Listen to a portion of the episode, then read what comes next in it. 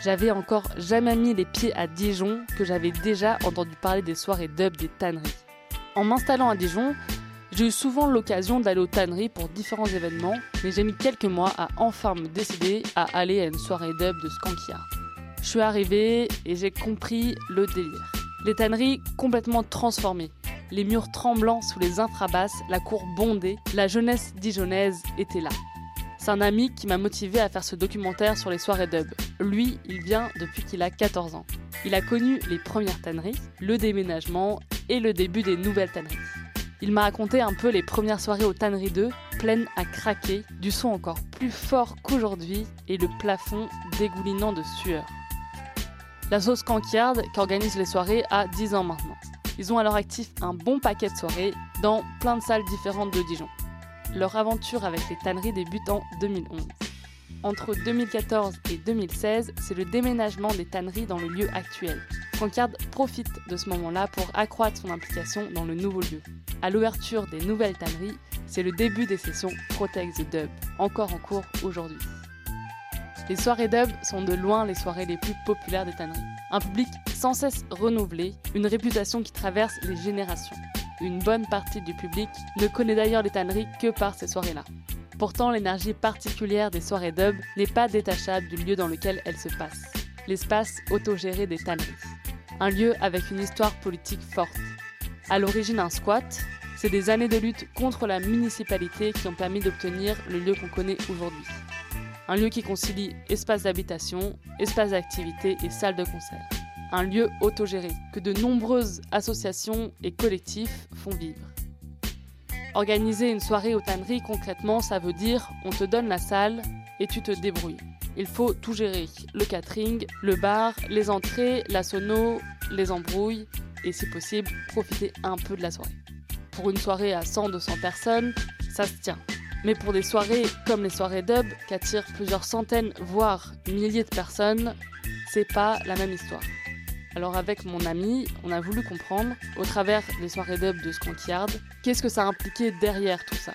Comment ils font pour gérer une soirée avec autant de monde dans un espace autogéré et pour que ça se passe bien? Euh, bah moi perso ça fait à peu près 6 euh, ans que je suis dans l'assaut. Ma première soirée où j'ai été euh, bénévole dans l'assaut c'était Deng Deng Hi-Fi aux anciennes tanneries. Donc ça remonte quand même un peu. Et bah moi j'étais un, un massif quoi, comme à peu près tout le monde ici. J'allais aux soirées, j'ai découvert le sound system grâce aux soirées Root Tone à la MJC des Bourroches. Donc ça c'est vraiment le moment où j'ai découvert le sound system et j'avais des potes qui écoutaient du reggae et tout euh, quand j'étais au lycée. Du coup ouais après euh, j'ai rencontré François qui était déjà là presque depuis le début. Euh, moi je l'ai rencontré à la radio quand ils faisaient encore la radio à campus. Et de fil en aiguille, on, a discuté, on est devenus potes et puis on a commencé à bah, faire les soirées et tout.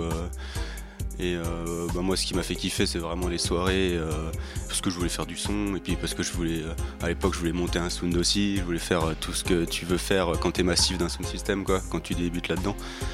Et, au final, au fur et à mesure de gérer les soirées, tu vois autre chose à côté, quoi.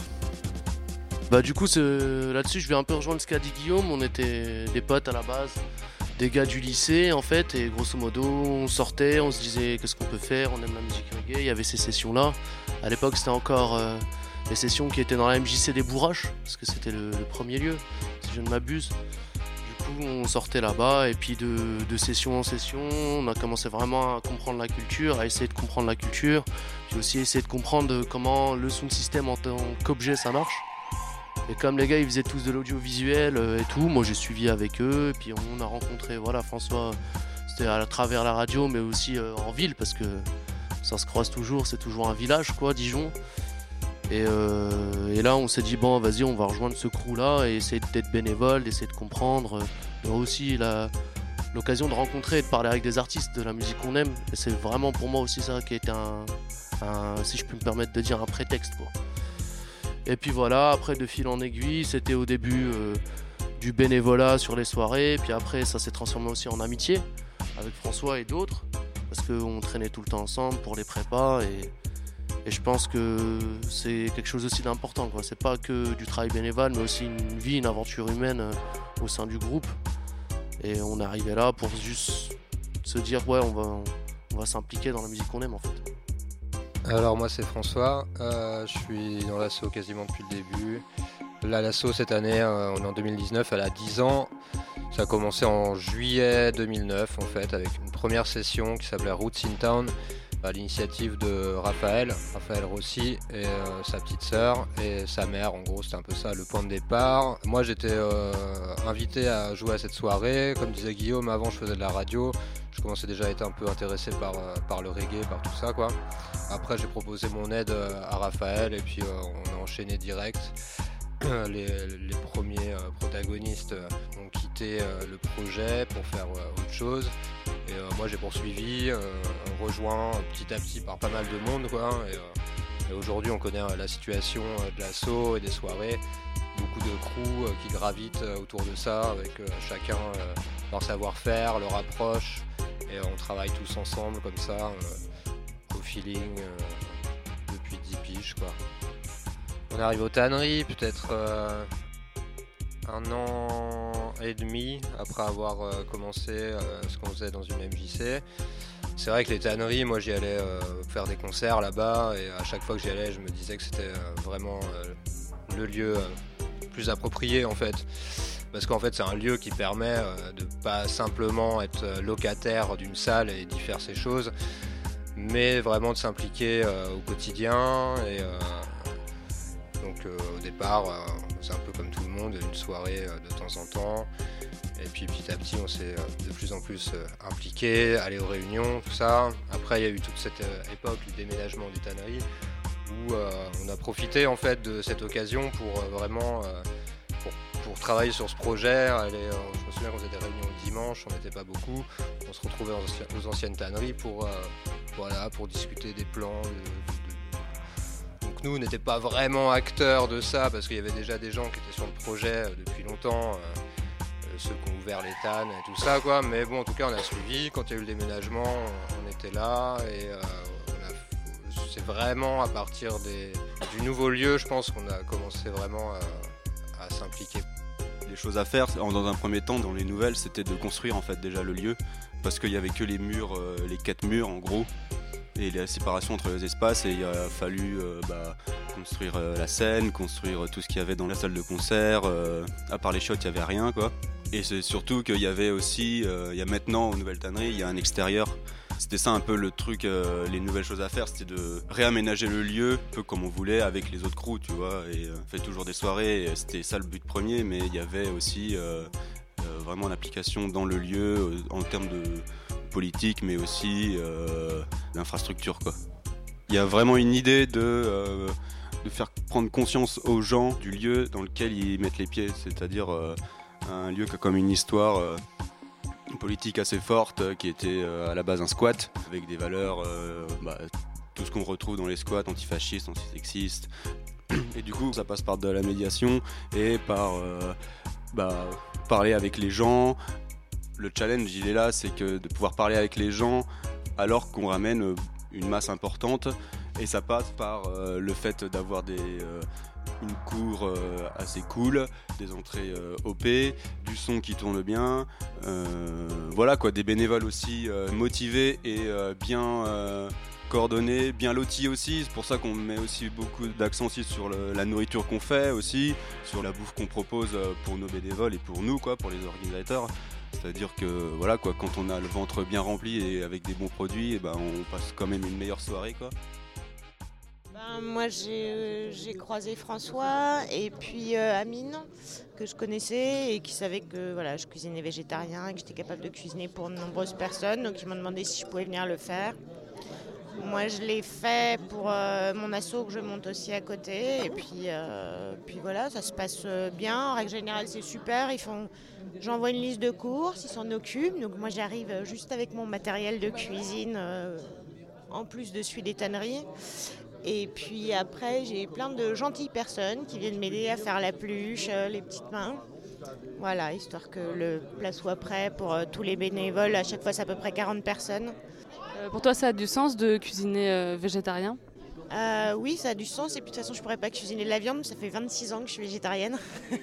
Donc j'aurais pas pu faire autre chose. Après, j'essaye euh, de faire au moins toujours une partie végane pour les personnes qui le sont. Euh, voilà. Mais j'aime bien aussi des fois mettre un peu de fromage. Donc, Et juste dernière question comme ça, est-ce que euh, tu as des retours sur ce que tu fais, euh, ta cuisine, sur... Règle générale, je vois bien les sourires sur les bouilles et la plupart du temps, ceux qui ont vraiment aimé viennent me dire « Ouais, t'es trop bon !» Donc voilà, j'ai un retour direct.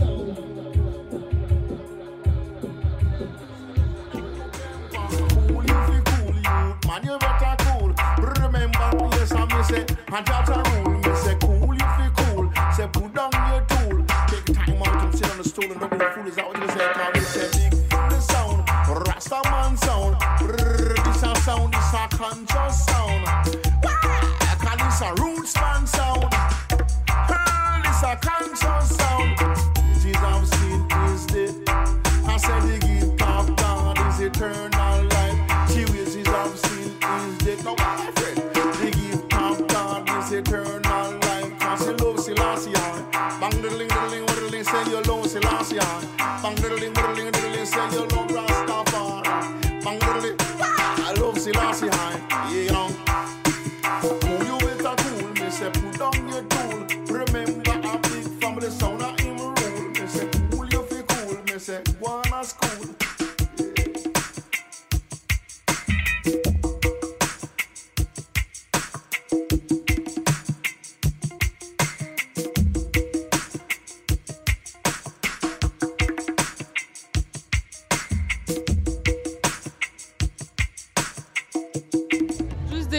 vous, par exemple, vous venez pourquoi bah, c'est un endroit euh, cool, ouvert, on peut faire un peu tout ce qu'on veut, on profite entre potes, on, peut faire de nouvelles rencontres, il y a du bon son. Franchement, euh, on trouve grave des gens qu'on connaît en plus. L'ambiance aussi, euh, les gens sont pas fermés d'esprit. on passe des bons moments au tanneries en soi.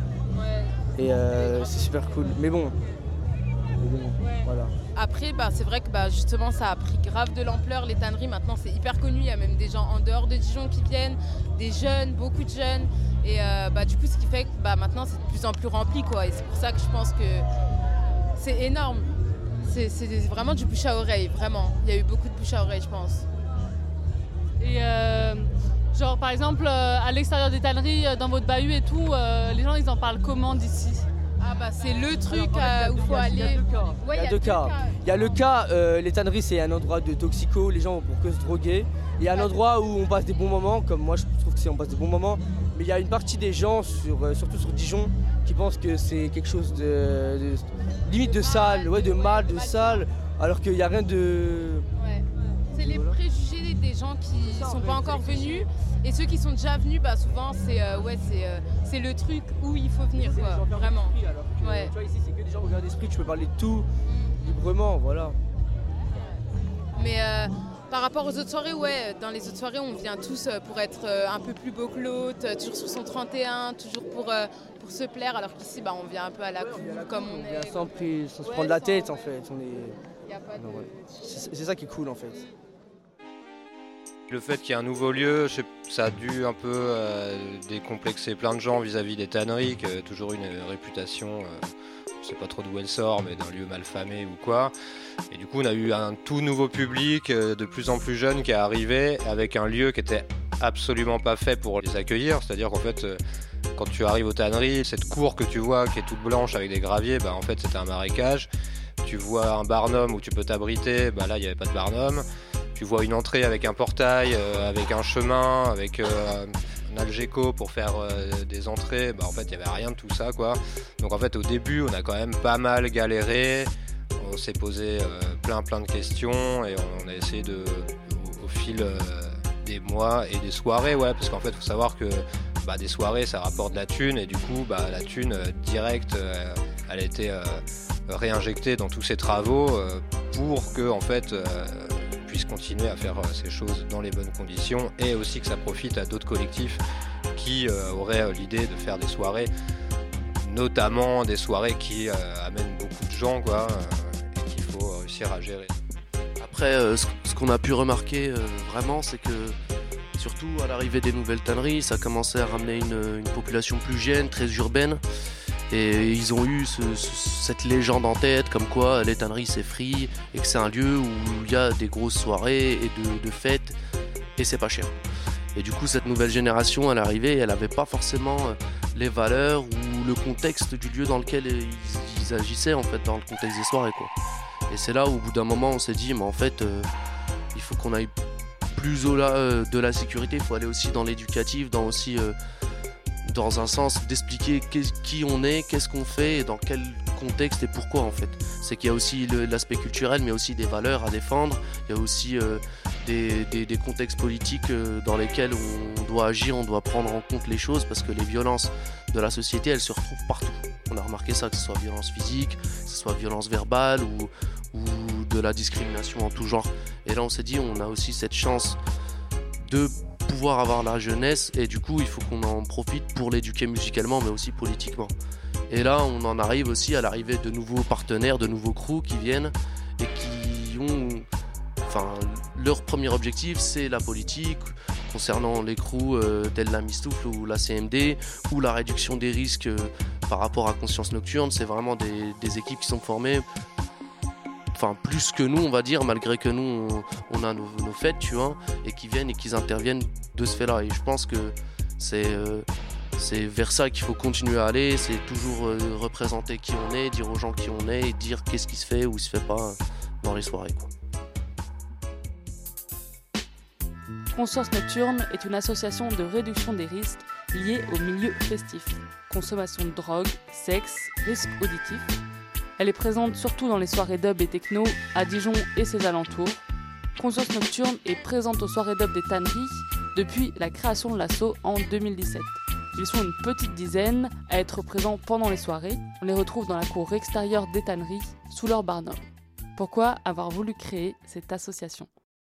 Parce qu'on a trouvé qu'il y avait un réel besoin d'informer euh, les jeunes et les moins jeunes sur les pratiques euh, festives donc que ce soit la consommation de produits stupéfiants, la consommation d'alcool, les pratiques sexuelles, euh, et le savoir-être et le savoir-vivre, tout ce qui est consentement, harcèlement, etc.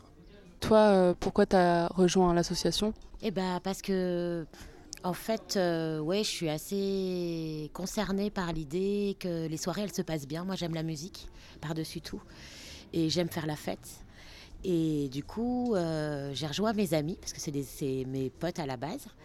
Et puis en fait, euh, je me suis aperçue que j'avais toujours fait ça de la réassurance avec mes potes. J'ai toujours eu des potes un peu tangents. Et du coup, bah voilà, je me suis lancée un peu plus professionnellement entre guillemets dans l'histoire, quoi. Voilà. Ouais, parce que euh, vous, c'est quoi euh, plus personnellement votre expérience du milieu de la fête? Bah, j'ai été, j'ai été, j'étais de l'autre côté avant. J'étais plutôt consommateur. J'allais en soirée.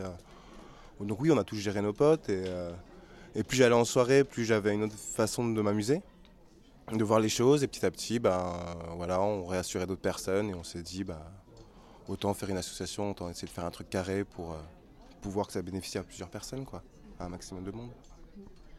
Ouais, c'est ça, ça fait longtemps que je sors, euh, que je fais des soirées. J'aime particulièrement les soirées indépendantes. J'aime aller en teuf aussi. C'est vrai que c'est un milieu qui est plutôt libre. Et du coup, pour garder ce milieu libre, en fait, on s'est dit qu'il fallait rassurer euh, les pouvoirs publics, les gens qui viennent. Euh, et du coup, c'est vrai que quand il y a de la prévention, en fait, eh ben, les pouvoirs publics sont beaucoup plus rassurés. Et du coup, ça permet une plus grande liberté de la musique euh, partout et avec tout le monde. Et si on revient sur les tanneries en particulier, parce que là, c'est pour la soirée d'œuvre des tanneries. Est-ce que c'est un endroit qui ressemble aux autres endroits où vous pouvez intervenir? Enfin, le fait que ce soit un espace autogéré, je sais pas si vous intervenez dans des espaces qui sont euh, plus euh, euh, classiques. Les tanneries, c'est assez spécifique de part que c'est un endroit qui est fixe. Donc euh, après, euh, autogéré, quand on est en teuf par exemple, euh, c'est une zone autogérée, donc euh, c'est le même partage de les mêmes valeurs, etc. Donc euh, c'est différent que ce soit fixe. Donc on peut plus s'investir dans le sens où on peut faire des projets à plus long terme, euh, proposer plus de choses aussi. Donc on propose des soirées ciné-débat de temps en temps dans l'année, etc. Donc euh, ça nous permet d'avoir vraiment un point d'accroche sur Dijon euh, où les gens peuvent nous trouver plus facilement en fait. Ok, et euh, si vous pouvez me décrire euh, une soirée classique, comment ça se passe? On a beaucoup d'alcool ici, quand même. Donc, euh, en fait, le temps que l'alcool. Souvent, ce qui se passe, c'est qu'en début de soirée, ça se passe assez tranquillement. Et une fois que l'alcool ou les produits font effet, c'est-à-dire aux alentours de minuit, hein, minuit, entre minuit et 3 heures, c'est là où on a un coup de bourre parce que, en fait, la montée se fait. Et avant que ça se stabilise, eh ben, il y a un petit temps de montée qui est assez intense, que tout le monde ne réagit pas de la même manière. Et du coup, c'est à peu près à ce moment-là qu'on intervient souvent. C'est dans cette période-là, de la période de la montée. Et après, bah, après ça se stabilise, donc euh, les gens commencent à aller mieux, et après à- entame la descente, et là, ça commence à aller un peu mieux. Donc du coup, on est plus tranquille vers la fin de soirée, mais entre minuit et 3 heures du matin, c'est notre coup de bourre en général. On a beaucoup d'alcool aussi, ici, particulièrement sur les tanneries. L'alcool, euh, ça met vraiment dans des états hum, de coma, ce que fait pas toutes les autres drogues. Euh, ça dépend des drogues, en fait. Après, euh, c'est... facilement accepté, c'est plus facilement abordable, euh, c'est accessible. On est dans une société où on, on nous apprend à aimer l'alcool en fait, depuis, euh, depuis tout jeune en fait. Donc euh, c'est traditionnel, et en plus en Bourgogne. Donc euh, pour moi c'est d'autant plus dangereux que n'importe quelle autre drogue quoi, parce que c'est rentré dans les mœurs, et il n'y a rien qui est fait pour, euh, pour lutter contre ça. Quoi. Euh, Si on revient sur la prise en charge, du coup, euh, c'est quoi les demandes que vous avez le plus? Ouais, on a des, des personnes qui viennent se renseigner, avoir une prise de produit, qui veulent savoir euh, comment faire, qui veulent euh, avoir quelques conseils, quelques informations. Euh, on a un peu de tous les cas en fait. On a des personnes qui viennent qui ont déjà pris, euh, d'autres ça va être leur première expérience. Euh, puis voilà. Après, on a des cas, euh, bah, soit en- ils arrivent, ils sont déjà euh, pas bien. Donc ça, ça nous arrive pas mal. Euh, on a des cas où, les gens ont pris des trucs et en fait, ils viennent nous demander conseil parce qu'ils l'ont déjà fait et du coup, ils n'ont pas les sensations qu'ils imaginaient ou qui sont... Et du coup, ils viennent nous voir pour discuter. Ça marche beaucoup avec la MDMA, par exemple, où c'est une drogue qui a besoin les gens y parlent. Donc on a beaucoup beaucoup de gens qui arrivent à notre stand pour nous parler parce que la drogue permet ça et nous on est dispo pour ça. En fait, on est même là pour ça. Donc euh, comme entre potes, des fois ils se parlent pas forcément tous. Donc ils viennent vers nous et ça leur permet de passer une heure à discuter avec nous et à gérer la drogue plus facilement. En fait, euh, on a différentes manières euh, d'agir sur le truc. On a tout ce qui est réassurance, ce qu'on appelle réassurance. Là, c'est tous les bad trips. C'est-à-dire que la personne arrive, elle est vraiment dans le mal, elle supporte pas la drogue.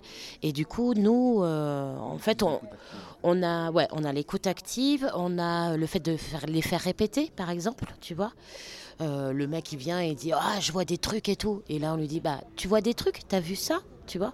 Et ça lui permet d'avoir une certaine conscience on a les petits bobos de tous les jours les, petits doigts qui sont coupés euh, le, le- les- celui qui a chuté euh. on a des cas plus médicaux comme les trous dans la tête les mecs qui tombent et ils ont la tête qui saigne euh, enfin voilà on a tous les cas en fait on a des KO donc les mecs qui sont complètement KO ils arrivent plus à capter rien du tout donc du coup là on les gère autrement et puis voilà. Et après, on prend des décisions qui sont. L'évacuation, c'est surtout ça notre gros problème, en fait, savoir quand il faut évacuer ou pas. Est-ce que la personne est tellement dans le mal ou est-ce qu'elle risque sa vie au point qu'il faut qu'on appelle les pompiers? Et donc, ça, c'est une décision qu'on prend aussi, souvent. Parce que c'est souvent le cas, hein, les organes nous demandent. euh, enfin, on est là pour ça aussi, pour identifier s'il faut vraiment appeler les pompiers ou pas. Il y a un maximum d'éviter que les pompiers interviennent. euh, On essaie un maximum de gérer. Quand c'est de notre ressort, on le fait. Euh, les seules évacuations qu'on va envoyer aux, aux pompiers, c'est ouais, pour les, euh, les problèmes à la tête. quoi. S'il y a une chute, s'il y a une ouverture, si euh, la personne se sent pas bien et vomit ou perte de connaissance, là, on n'attendra pas 50 ans, on appellera les pompiers. Quoi. C'est, Un peu dans les idées euh, reçues, il y a cette idée que les personnes elles prennent de la drogue de plus en plus jeunes. Est-ce que vous- c'est un truc que vous observez ou pas? Euh, C'est une fausse idée reçue en fait. Euh, je dirais pas qu'on en prend de plus en plus jeune. Moi je pense qu'à mon époque, euh, les gens déjà en consommaient déjà 15-16 ans. Je pense qu'aujourd'hui le, problème c'est que c'est vachement plus facile d'accès, vachement plus populaire. Et euh, ils n'ont pas eu cette information, cette transition de, savoir que nous on a pu avoir quand on sortait en fait. Et donc euh, ils ont besoin d'être accompagnés dans, ces prises-là. Je pense qu'il y a des drogues qui se sont démocratisées par rapport à notre époque, par exemple comme la cocaïne, qui est une drogue très très festive. Euh, moi, à mon époque, c'était assez difficile à- d'aborder parce que c'était très cher et que c'était pas tout à fait dans nos milieux populaires, on va dire. Aujourd'hui, c'est le cas. Donc, c'est une drogue qui s'est popularisée et du coup, Comme la kétamine. comme la kétamine, pareil, c'est des drogues qui se sont popularisées. On a minimisé, du coup, comme ce sont des drogues festives, on a minimisé euh, les effets négatifs de ces drogues. Et il y a pas de, il y a beaucoup de mélange aussi, ce qu'on faisait pas à nous. Moi, je faisais pas de mélange à l'époque. Je prenais une drogue et je restais sur cette drogue-là. Là, aujourd'hui, il y a beaucoup, beaucoup de mélange avec beaucoup de drogues, ce qu'on appelle les drogues mix. Et ça, c'est très difficile à gérer. euh, ça dépend des personnes, mais c'est assez difficile à gérer quand même les drogues mix. C'est à ça la consommation d'alcool, euh, qui est quand même euh, importante ici ou même dans n'importe quel lieu festif, qui est quand même importante du moment où on peut emmener son alcool. Euh, donc ça peut créer de gros problèmes. quoi. Est-ce que euh, la drogue qui va être prise, euh, elle va dépendre euh, de la musique? Est-ce que pour les soirées de dub, par exemple, ça va être une drogue différente que pendant les teufs? Je pense que ça dépend des lieux, des villes, hein, surtout. Ouais, c'est plutôt une mode dans certaines villes. Par exemple, à Grenoble, sur le dub, euh, il n'y a pas du tout de drogue dure. Et- Quoi, si on se en tradition, non, dans le dub normalement, euh, ça fume un peu, ça boit des bières et, euh, et c'est tout.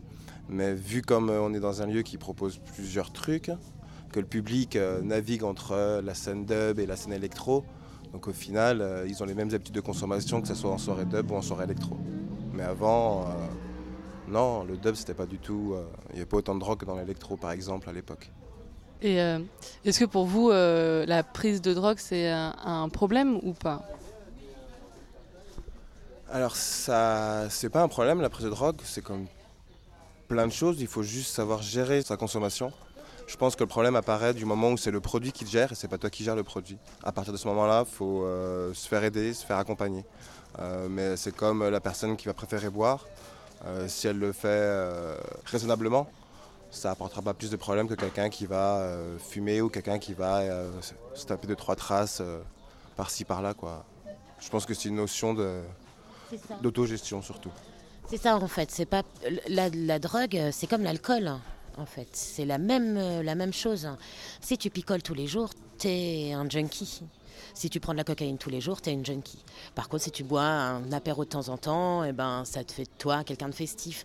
Pareil pour la drogue. Si tu prends une trace de coke une fois tous les mois, c'est pas tout est dans la gestion. Et à partir du moment où tu te laisses dépasser par euh, le produit, que ce soit de l'alcool, même le tabac, hein, la limite, ou le cannabis, et ben là, ça devient un problème. C'est tout. Il y a l'aspect drogue, mais il y a aussi euh, l'aspect euh, rapport sexuel et tout que vous traitez euh, avec conscience nocturne, et notamment euh, le consentement. Euh, ça, c'est quand même euh, un gros sujet. et C'est comment dire, c'est vraiment des mentalités à faire évoluer. Et comment vous vous y prenez euh, par rapport à ça? Alors, on est en train d'en mettre en place diverses choses, on est en train de contacter diverses associations qui, qui sont plus spécialisées que nous là-dedans. Donc on travaille beaucoup avec Consentis, euh, qui, euh, qui est une association euh, qui fait essentiellement, bah, c'est ça, qui explique aux gens le savoir-être et le savoir-vivre en milieu festif en fait. Et qui ont à chaque fois un stand sur scène de leur soirée dans le bassin lyonnais. Et en informant sur le consentement, sur le harcèlement, en mettant en place des dispositifs. Donc nous, on a commencé à mettre quelques affiches, on a commencé à avoir quelques fly, quelques docs. Et, euh, et on va faire une maraude aussi. On va faire des maraudes spéciales filles. C'est-à-dire qu'en fait, euh, il est vrai que la drogue, euh, ça désinhibe, comme l'alcool d'ailleurs. Et du coup, des fois, le consentement avec la drogue, il est, difficile à évaluer.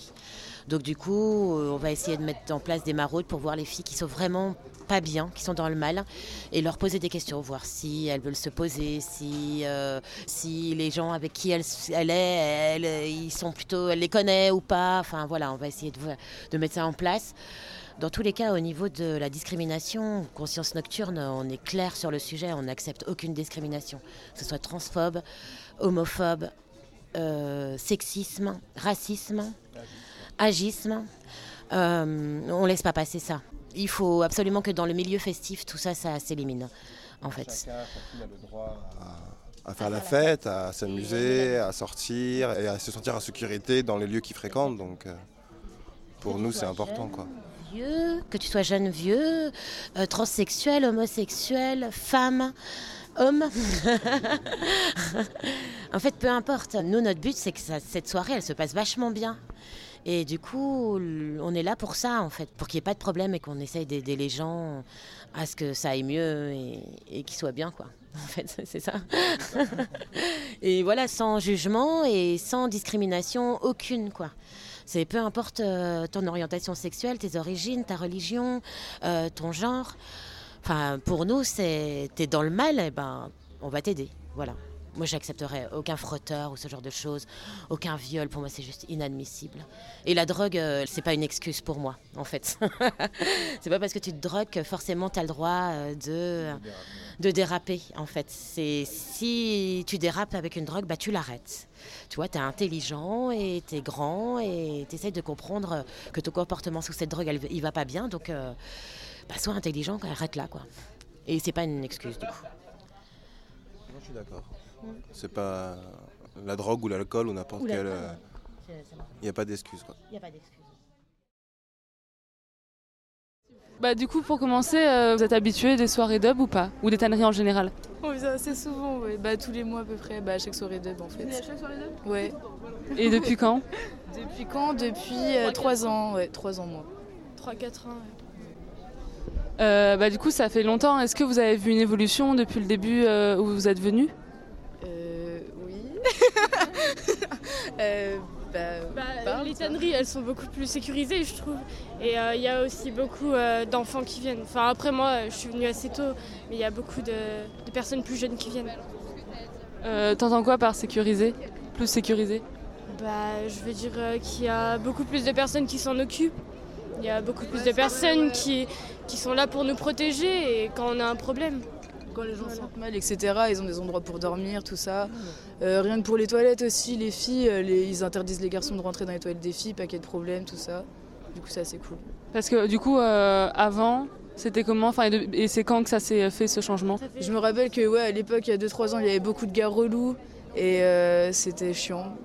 et puis maintenant, ça va mieux. Maintenant, ça va mieux. Du coup, euh, ouais, par rapport euh, aux gars relous, vous, est-ce que ça vous est déjà arrivé des situations vraiment où on vous a emmerdé ou pas? Bah ouais, souvent des groupes de gars qui viennent s'asseoir vers nous et qui sont bien relous pendant très longtemps. Ou j'ai déjà eu une- un mec qui m'a suivi pendant au moins une heure. Mais après, il y a quelqu'un qui est venu pour euh, s'interposer et le dégager. Mais Et euh, juste, euh, même pour que les gars y comprennent, ça veut dire quoi euh, re- être relou en fait? Bah, genre déjà, quand on dit non, genre quand ils proposent plein de trucs et qu'on dit tout le temps non et qu'ils comprennent pas et qu'ils continuent de dire euh, oui. Vers nous devant le son. Oui, aussi. La plupart, ouais, ouais. Ils se frottent vers nous. Que forcer beaucoup quand on dit euh, ouais, non, je veux pas te payer de club, je veux pas que tu restes avec moi et, et que ça force, ça force. Euh, Est-ce que euh, vous avez des idées de. Enfin, c'est quoi les réactions vous- que vous aimeriez qu'il y ait euh, quand il y a ce genre de situation? Bah, déjà quand euh, les gens ils voient qu'une fille se fait emmerder, qu'ils viennent s'interposer, qu'ils disent quelque chose, parce que souvent la plupart des gens ils regardent et puis ils se disent euh, ouais non tant pis. Non, on fait un interview là. Bah, juste réagir très vite. Juste, euh, même, même genre, euh, si on n'est pas sûr, au moins demander à la fille si- s'il y a un problème, euh, juste pour être sûr qu'elle va bien. Quoi. Depuis deux ans, un service d'ordre antisexiste s'est mis en place pendant les soirées dub des tanneries. C'est les membres de la Mistouf, groupe militant dijonnais, rattaché à la fédération anarchiste, qui s'est emparé du problème des agressions sexistes pendant les soirées dub. Ils sont une petite dizaine, répartis à différents endroits des tanneries, présents pour être sûr que tout se passe bien et pour intervenir quand il le faut. En parallèle de ce rôle-là de brigade antisexiste, ils font également de l'éducation politique. Concrètement, ils livrent des tracts à l'entrée et parlent au public du lieu dans lequel ils se trouvent, l'espace autogéré des tanneries, et les valeurs et pratiques qui le définissent. Ils se concentrent en particulier sur la problématique du sexisme et sur la question des identités de genre pour des soirées plus safe et inclusives. Comment vous vous définissez? Euh, en fait, on dit qu'on est un service d'ordre. euh, c'est un peu des mots, un peu euh, des mots forts. Euh, on n'est pas là pour faire non plus la sécurité des tanneries, donc c'est-à-dire euh, gérer toutes les bagarres, etc. Le truc euh, sur lequel on se concentre le plus, en fait, c'est les agressions sexuelles dont peuvent être victimes des personnes qui viennent aux tanneries. En fait, ce qui arrive souvent, c'est que dans la salle de concert, c'est mal éclairé, donc ça arrive souvent qu'on tombe sur des frotteurs, en fait, on appelle ça comme ça. Des gens un peu trop relous qui vont venir se coller à des gens qui n'ont pas du tout envie. Moi, perso, qui vais aux tanneries depuis plusieurs années, c'est des trucs que je voyais souvent dans ce genre de soirée. Ça, voilà, c'est un des trucs qui arrive le plus souvent. Il y a aussi des gens qui sont bourrés, qui gèrent pas leur consommation, ni d'alcool, ni de drogue, et qui vont un peu voir le monde comme un truc euh, tout love, tout beau, et qui vont aller voir d'autres gens en mode euh, donne-moi des câlins, donne-moi des bisous. Et euh, en fait, ben, la personne tilte pas, ou en fait donne l'impression de pas tilter dans la majorité des cas, que c'est pas cool en fait de faire ça. Il y a des trucs sur le consentement qui s'oublient un peu quand ces personnes sont défoncées ou bourrées. Quand le truc est pas trop grave, on est quand même dans la discussion d'expliquer que euh, de telle ou telle manière, c'est pas une, enfin, tu fais pas ça à quelqu'un qui est pas consentant en fait. Notre but, c'est pas non plus de défoncer les personnes sans leur expliquer pourquoi euh, c'est pas bien de faire ça. Euh, on les invite juste à se renseigner un peu plus sur le consentement, on leur en parle. Bah, du coup, on les met dehors parce que c'est inacceptable en fait qu'il y ait des choses comme ça qui se passent euh, ici ou qui se passent ailleurs d'ailleurs, mais euh, voilà. Et du coup, on voit aussi euh, dans la majorité des cas comment sent euh, la victime euh, après quoi. On est un peu tous complémentaires quoi. Il y a des gens qui sont peut-être plus rentre dedans, plus dans la discussion, etc. Mais du coup, voilà, on se complète.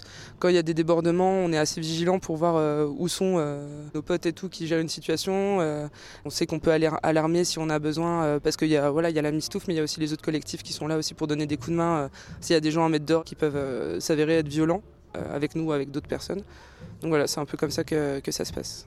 Quand on intervient, souvent on essaye d'être euh, un groupe mixte. Enfin, c'est pas, c'est rarement que des gars ou que des meufs. Ou alors, enfin, quand c'est pour rassurer les victimes, euh, on essaye d'y aller contre filles. Mais sinon, on, règle les histoires euh, en, en mixité. Quoi, parce que- Mais en général, ça arrive aussi qu'on nous laisse entre meufs euh, gérer euh, aussi les embrouilles. euh.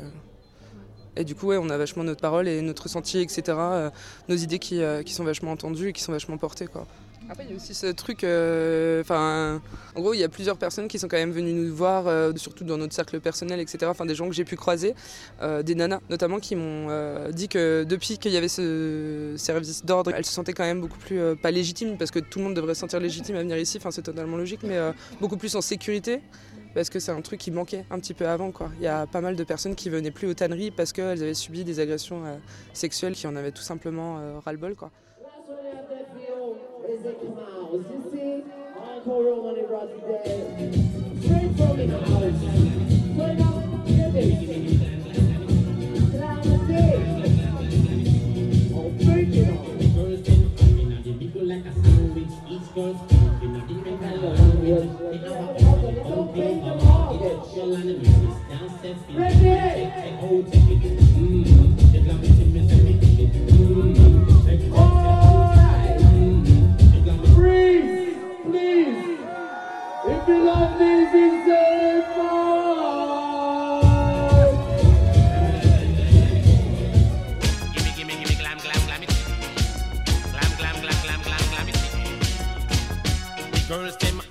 inna the like a sandwich. Each girl speaking a different kind of language. Me have a house and me don't pay the mortgage. No land me sis can't fi leave it. Check, check, oh check it.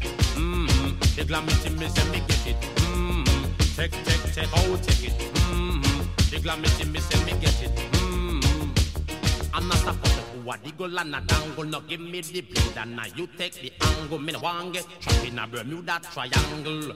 I know me the miss a bojangle. Me give you gold chain, whole leaf a bangle, whole leaf a dress, whole leaf a fandangle. Check, it, check, oh check it. Mmm, the glam me me say me get it. Mmm, check, it, check, check, oh check it. Mmm, the glam me me say me get it. Mmm. Play I dance and the girls still find me. Some of them a say them have to mind me. Me tall like a giant, girl teeny weeny. People just a call we see one tiny. Put up on a box and start dancey dancey. Then we a drink some winey winey. People just a form a long line beside we. People just a form a long line behind we. Check check oh check it. Mmm, the glam it me say me get it. Mmm, check check check oh check it. Mmm, the glam it me say me get it.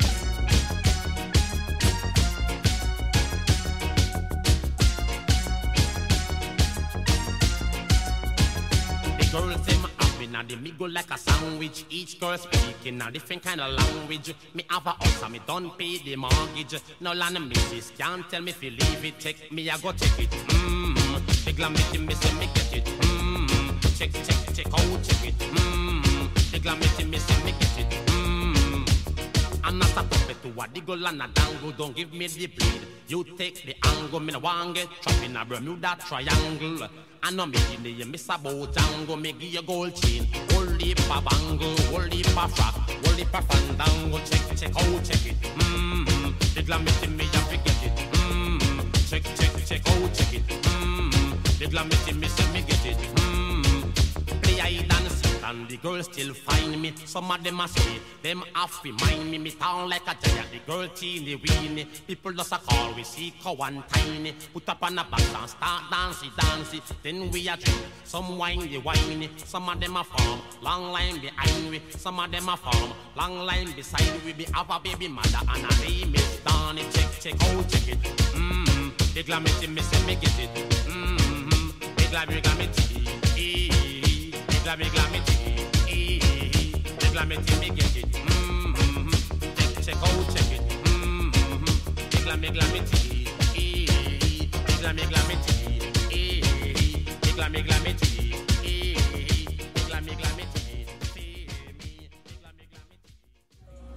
Ouais, euh, pourquoi tu manges que maintenant? Euh, bah, en fait, j'avais commencé à manger tout à l'heure, sauf que j'avais pas faim déjà, et euh, parce qu'on a dû euh, écourter le repas pour aller euh, poser les artistes à l'hôtel et euh, récupérer la quatrième des artistes euh, à la gare. Du coup, on a fait la course et tout, et puis je reviens seulement maintenant. quoi. Et genre, une fois que la soirée, euh, là, elle est lancée, vous faites quoi? Genre, là, c'est quoi votre job? Bah, en fait, on fait tout. De toute façon, hôtellerie, on fait de la prog à la mise en place, à la sécurité, à- au ménage, à, à la gestion des billetteries et tout. Donc là, en ce moment, il y a des copains des copines qui sont en train de faire euh, des adhésions, qui sont en train de vendre des entrées. Il y en a qui sont euh, au portail euh, pour essayer de voir si tout se passe bien et, gérer les flux de personnes qui rentrent ou qui attendent, histoire que les copains qui sont à la billetterie se fassent pas trop submerger. On a d'autres copains, copines qui sont en train de tourner dans l'espace pour voir si tout se passe bien, à l'extérieur, dans la salle. Voilà, il y a plein de trucs. Là, il y a Guillaume qui est resté en ville parce qu'il attend que les artistes finissent de prendre leur douche et fassent leur sieste pour pouvoir les ramener euh, après directement, euh, qu'ils puissent jouer. euh. Il y a François qui est sur scène. En fait, il y a plein de trucs partout, quoi. Et là-dedans, vous, vous arrivez à profiter quand même Genre en tant qu'organisateur? Bah on essaie ouais. Il y a ce truc qui est euh, on, est euh, on est une grosse bande de potes, euh, on essaye de garder un peu ce côté famille dans le collectif, parce qu'on n'est pas tous pas tous potes au départ et on est issus de plusieurs groupes de potes et on n'a pas tous le même âge ni le même passé quoi. Mais on a bien ce truc de se sentir quand même un peu ensemble malgré ça et d'avoir ce projet commun. Et du coup y a- on profite déjà bah, en faisant les trucs parce que souvent on n'est pas tout seul, on est avec les potes, on, on blague, on s'occupe et tout. Et après ouais on essaye de tourner. Euh, euh, pour euh, aller un peu profiter de la soirée, des DJ et tout. euh. Après, c'est pas toujours facile, ça dépend. Il y a des soirées où c'est relou, il y a plein de trucs à gérer, et du coup, c'est dur de se trouver des temps pour vraiment euh, profiter. euh. des fois, c'est plus facile, et puis après, c'est. euh, on n'est pas tous égaux là-dedans. euh, Il y en a qui sont, il y a des potes qui vont être zélés, et en fait, qui vont pas prendre de pause de la soirée. Il y en a qui vont pas être très courageux et qui vont, euh, au bout d'une heure, qui vont aller euh, déjà euh, se poser 5 minutes dans la salle. Après, ça dépend, mais euh, après, tout le monde se gère. Et euh, du coup, une soirée comme ça, ça se prépare combien de temps à l'avance Euh, six, mois au moins. Euh, Nous, en général, on pose nos dates par semestre, quoi. Donc, on pose euh, 4, 5, 6 dates d'un coup. Euh, en général, on fait septembre, décembre, et puis après, on fait janvier, juin. Et du coup, on a toutes nos dates qu'on connaît à l'avance. Et après, euh, on joue euh, à remplir des cases, on essaye de voir qui est-ce qu'on peut inviter, d'où, comment ça peut faire sens, euh, tels artistes. ces dernières années, on essaie d'inviter plutôt des labels et du coup de faire. là, ce c'est pareil, il y a des artistes en fait qui sont sur le même label, qui en fait, pour certains qui ne sont jamais rencontrés avant aujourd'hui, quoi. Et ça arrive régulièrement en fait qu'on invite des artistes qui indirectement bossent ensemble, mais en fait qui n'ont jamais eu l'occasion de se voir. Et ça se passe ici, donc c'est un truc plutôt chouette. Et euh, ouais, nous on aime bien avoir un peu des progs euh, inédites, on va dire. Du coup, ça arrive régulièrement qu'on fasse venir des artistes de loin, juste pour notre date et qui repartent euh, juste derrière. euh. Comme les gros tourneurs de festivals, ils font ça en général. tu programmes un artiste sur plein d'événements et du coup ça minimise tes coûts de transport et ça permet de répartir les coûts. Mais nous, on aime bien aussi cet aspect d'avoir des trucs un peu des prog originales en fait et d'inviter vraiment les artistes qu'on veut et que ce soit pas juste une question de conjoncture de euh, un télé dans le coin quoi. Bon ça joue aussi mais euh, ça dépend quoi. En fait, euh, la culture sound, la culture dub, elle est très très présente en France quand on compare par rapport aux autres pays hors Royaume-Uni. Et du coup, c'est une place forte vraiment au sein de l'Europe. quoi. Beaucoup de sound system, beaucoup de producteurs, même la vibes French dub qui est très connue, euh, ce qu'on appelle vraiment le French dub avec les anciens. quoi.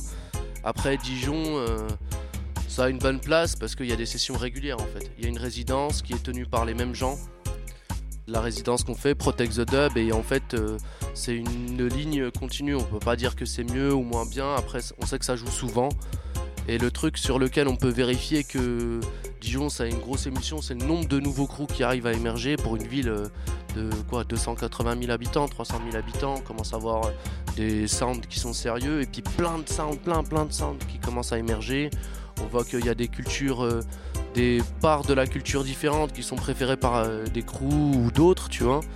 Et euh, non, je pense que Dijon, pour la taille que ça fait, c'est très honorable et que ça représente bien. Et après, c'est, je pense, ni mieux ni moins bien qu'ailleurs, mais c'est déjà très bien classé, quoi.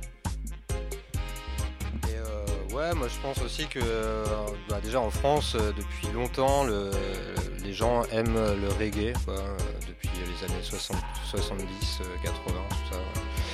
Le festival de reggae, c'est quelque chose qui, l'été, ça s'est jamais arrêté depuis ces années-là jusqu'à maintenant. À Dijon, Bob Marley est venu jouer. C'est des choses qui sont révélatrices en fait. Les gens sont imprégnés de reggae et du message en fait que cette musique a toujours porté quoi et de l'effet qu'elle procure. Et dans une session, tu vas pouvoir avoir de la musique euh, de 1900, euh, je sais pas, 74 qui est jouée. Les gens qui ont même pas 18 ans, pour en revenir à ces gens, vont l'apprécier tout autant que euh, une musique actuelle. Donc moi je pense que c'est ça qui fait la force de, cette musique. Après Dijon, bah, Après, là, pour euh, la petite anecdote, il y a un truc qui est passé. Il y a eu un artiste, un, ami à nous, Ben Alpha, Alpha Stepa du label Stepa's Records, qui est venu quoi trois fois à Dijon. Et c'est quelqu'un qui a été beaucoup apprécié. Il a publié en fait euh, les statistiques de ses écoutes sur SoundCloud. Et là, il s'avère que la première ville, c'est Mexico en termes d'écoute. La deuxième ville, c'était quoi, si je ne m'abuse, Londres. Et la troisième en termes d'écoute, c'était Dijon. Et du coup, ça a été vraiment quelque chose de très drôle euh, de voir qu'une ville de 300 000 habitants, euh, elle se retrouve casée derrière deux mégapoles comme ça. Ce documentaire a été réalisé à Dijon pendant l'année 2019. Merci à Skankyard, merci à la CMD et principalement à Alexian et Clem avec qui j'ai fait ce documentaire. Merci à la Mistoufle, à Conscience Nocturne, à la cantine et aux musiciens des soirées dub. Vous trouverez tout un tas d'informations supplémentaires comme les références musicales en lien de ce podcast. À bientôt sur le Skank Floor.